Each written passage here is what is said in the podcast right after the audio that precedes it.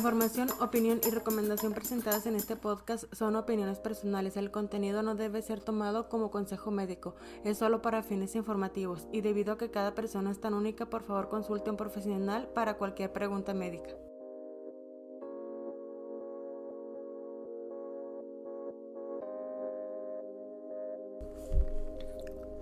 Hola, ¿qué tal? Bienvenidos a este nuevo capítulo de Trastorno Límite de la Personalidad.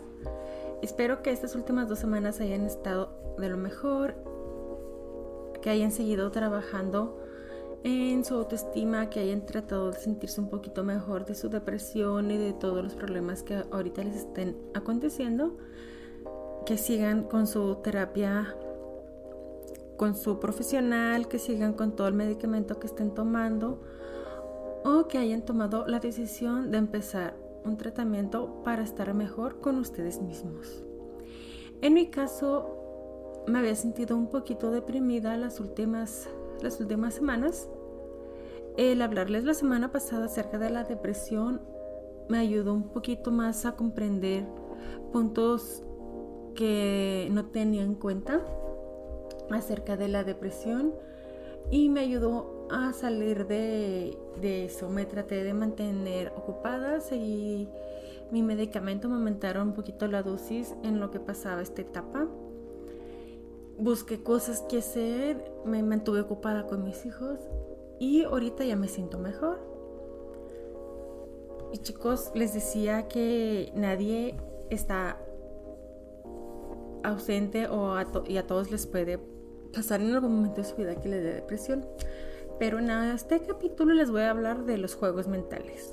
No juegos que pueden hacer para agilizar su mente, sino de los juegos mentales que tenemos en nuestra cabeza. Nosotros que tenemos un trastorno, nuestra mente nos juega mucho, nos traiciona, nos confunde y siempre está rondándonos con pensamientos o ideas algo descabelladas o algo fuera de lugar.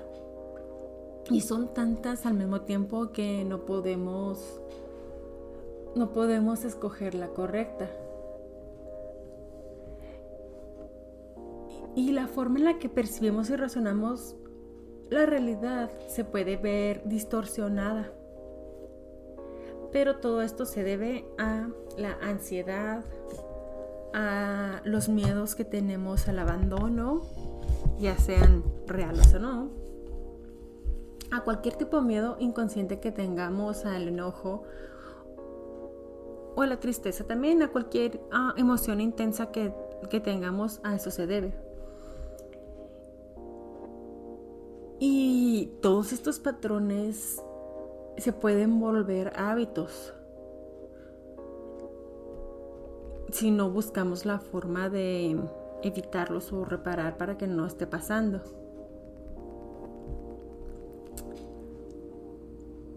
Les voy a hablar de ciertos puntos que suelen ocasionar este tipo de, juego mental. Uno sería el polarizar, que se presenta cuando ponemos las situaciones en blanco y negro cuando te dicen, esta platillo, esta comida no está rica, aprende a hacer mejor las cosas. Es un comentario ofensivo, pero no, no quiere decir que no sirvas para la cocina, simplemente que ese platillo no les gustó. Puede ser que tú me le digas, estás hablando solo el platillo, no te gusta como cocino, me hace sentir que estás juzgándome y me hace sentir que para la cocina no sirvo y entonces la persona te explicará, no, ¿sabes qué? Solo hablo de esto, hay un punto medio, no es todo blanco y negro como tendemos a, a, a ver las cosas nosotros. Esto es un pensamiento erróneo porque o soy buena o no soy mala, o perdón, no soy mala.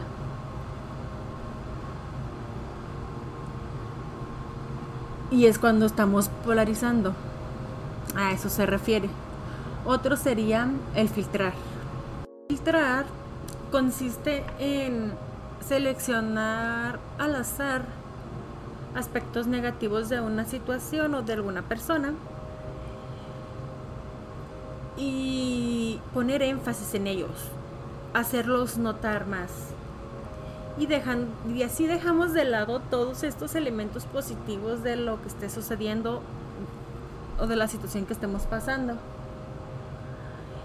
Y esto básicamente lo hacemos para justificar nuestra posición depresiva de la vida. También se le, se le llama atención selectiva, como seleccionar lo que nos conviene básicamente. Tendemos a decir no hay nada positivo de esta situación, no hay nada de que pueda salir bien de aquí, ningún resultado de que esté pasando de esto puede salir bien.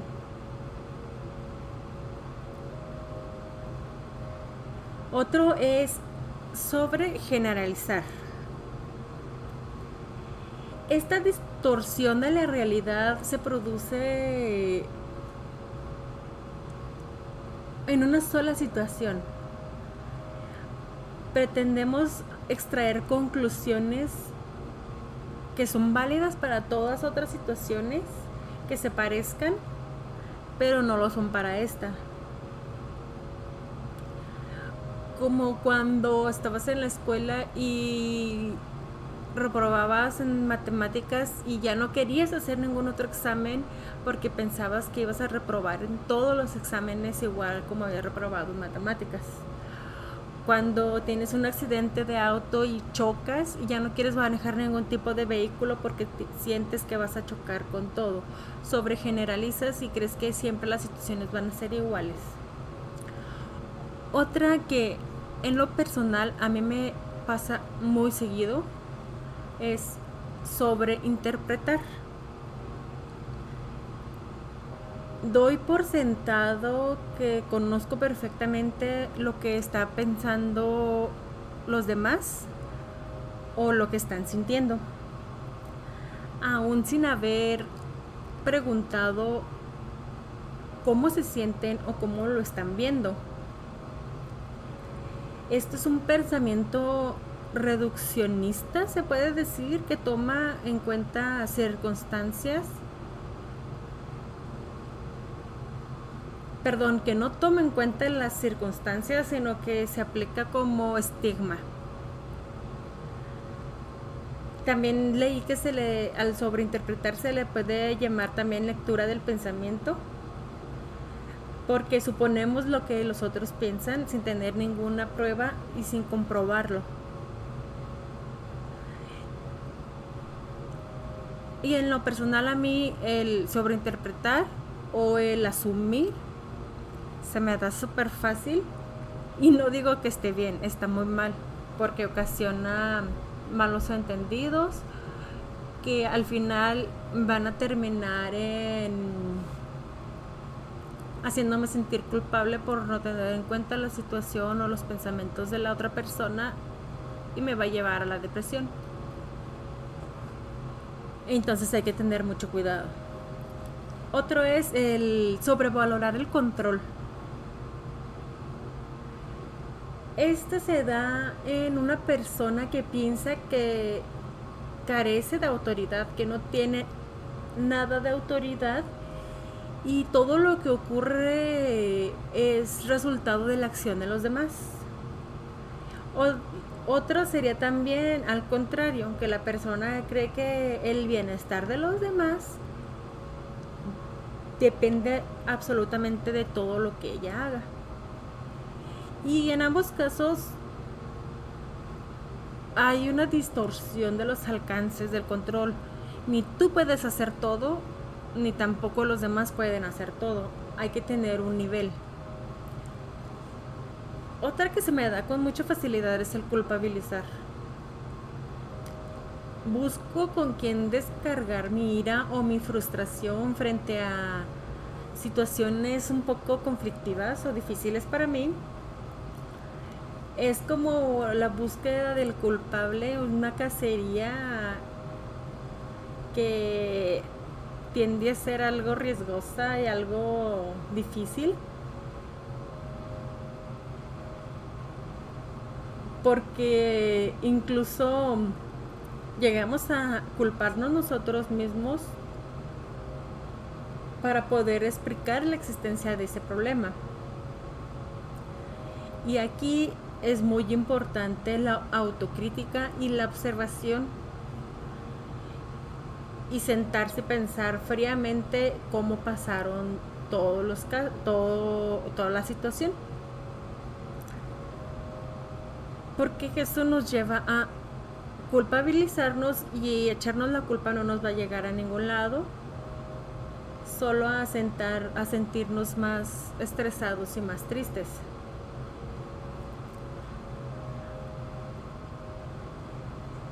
Hay otro, otro punto que es el normalizar. Tiendes a tener normas para todo. La aplicas, pero también esperas que los demás la apliquen y resulta algo frustrante cualquier transgresión. Es muy rígido y de un carácter fuerte y es algo difícil de de mantener todo bajo una norma y este juego mental es demasiado cansado, en mi opinión.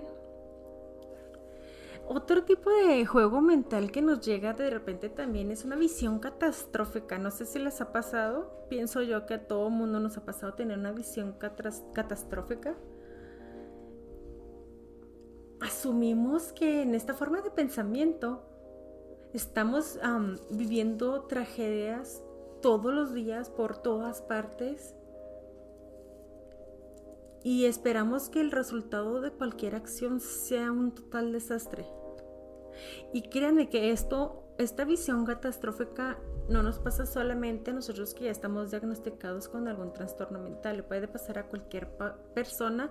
Todos estos juegos mentales de los que les estoy hablando que, que sufrimos, no solamente es para nosotros, solo que al menos en mi caso, todos estos juegos mentales se intensifican. ¿Ok?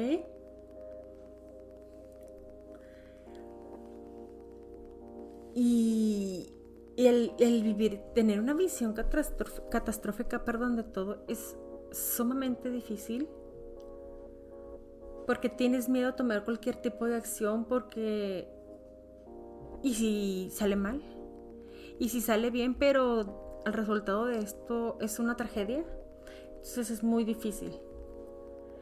Otro juego mental es el delegar el cambio. A esto me refiero a que hay personas que piensan que solo deben o pueden cambiar cuando otros lo hagan. Como cuando tu mamá llega y te dice, ok, sí, yo voy a ser una mejor mamá, voy a ser una mamá más equilibrado, voy a buscar ayuda cuando tú busques ayuda, cuando tú estés bien, cuando tú salgas de la depresión, cuando tú logres un total control de tu trastorno, yo voy a buscar hacer lo mismo. Y esto es solo una excusa, chicos. Es una excusa porque en realidad no quieren un cambio, es una excusa que se ponen para dejarle la responsabilidad a otra persona. Y se están escudando eh, en, otras personas para eludir su responsabilidad. El último de los juegos mentales que les voy a hablar es la justicia divina. Cuando estás en este pensamiento tienes la mentalidad o llevas un inventario de tus sacrificios y tus actos abnegados suponiendo que hay un poder superior que también está llevando esas cuentas y que algún día te va a, recompensar por todas esas privaciones y por todos esos sacrificios que hiciste. Y es muy difícil para, para, esa persona cuando tiene ese tipo de pensamiento ver pasar el tiempo y que nada ha cambiado, que siente que sus sacrificios no han valido la pena. Miren chicos, cuando les digo, cuando les hablo y les digo que nuestra mente nos traiciona mucho, me refiero a que nuestras emociones y pensamientos están actuando para sabotear el proceso de lograr nuestras metas profesionales o nuestras metas personales a querer mejorar en cualquier aspecto de nuestra vida. Ese proceso tiene un ritmo claramente definido y puede ser saboteado por nuestra propia mente, por nosotros mismos. Y sí, chicos, como directores de nuestra propia mente, presidentes o representantes de nuestra propia mente, somos responsables de, de asignar los pensamientos positivos en vez de pensamientos negativos que nos van a causar problemas o nos van a hacer sentir traicionados. Miren, pónganse a pensar, ¿qué podemos hacer cuando mi mente me traiciona? Número uno, reemplazar las dudas con la verdad dependiendo de cuál sea la situación, expresa tus metas y tus sueños. Sé auténtico y transparente. Sé genuino. Así vas a evitar que tu mente te traicione. Si sientes que alguien te ofendió, te dijo algo que te hizo sentir ofendido, pregunta si fue su intención. Y así tu mente no va a estar jugando con decirte cosas que los demás piensan que eres de ti cuando quizás ni es cierto. Dos, reemplaza las culpas con compasión. Difícil, pero se puede lograr. Solo busca recursos que, que te mereces. Piensa en abundancia. Explora, explora perdón, opciones. Sé bueno y compasivo contigo mismo y ya después de eso vas a poder ser compasivo y bueno con los demás y así vas a evitar que tu mente te traicione. Recuerda, nadie es perfecto. Todo mundo cometemos errores. Pero si lo si lo intentas, vas a ser cada día mejor. Tres sería reemplazar las inseguridades con el conocimiento. Busca información, y así vas a evitar que tu mente te traicione. Sé humilde, no seas engreído ni presuntuoso. Nadie sabe todo, ni yo sé todo. Esto que les estoy hablando ahorita lo investigué hace apenas unos días y me gustó y quise hablarles de ello.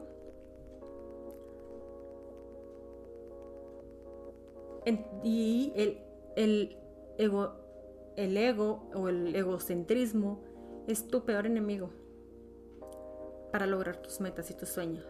¿Ok? Cuatro sería reemplazar las expectativas con el entendimiento. Activa tu imaginación creativa. Todos tenemos diferentes formas de pensamiento. Sé innovador. Sé innovador y busca qué hacer. Cinco, reemplaza tus tristezas con el agradecimiento. Para poder vivir en el presente y lograr un mejor futuro necesitas dejar de vivir en el pasado. Es completamente difícil. El pasado siempre nos está atacando y sentimos que los demás nos atacan con él. Pero es importante empezar a mirar hacia el futuro. Pero más importante que eso es vivir el presente. ¿Ok? 6. Reemplaza todos tus miedos con fe. Fe hacia ti. Fe para tomar acciones contundentes acerca de tu vida y de lo que quieres lograr. Y 7. Reemplaza todo el apego por libertad para que puedas disfrutar de todos los resultados, disfrutar el proceso también, debes de soltar para poder recibir. Y les di mucha información, lo sé, y no va a ser fácil lograr todo. También inclusive yo voy a empezar a trabajar en todo esto que les estoy diciendo y no les voy a decir en 15 días que les suba el, nuevo capítulo, no les voy a decir, ¿saben qué? Lo logré. Logré los 7 puntos, tomé control sobre todos los juegos mentales que llegan en mi cabeza, ya no normalizo, ya no culpabilizo, culpabilizo ya no sobreinterpreto. No, es un proceso y son cosas con las que luchamos diariamente todos, inclusive personas que no tienen un diagnóstico de trastorno mental. Pero juntos chicos podemos podemos seguir esforzándonos, podemos seguir trabajando y nos podemos seguir apoyando. Muchas gracias por acompañarme en este capítulo, muchas gracias por todo el apoyo que me han dado y espero verlos en el siguiente.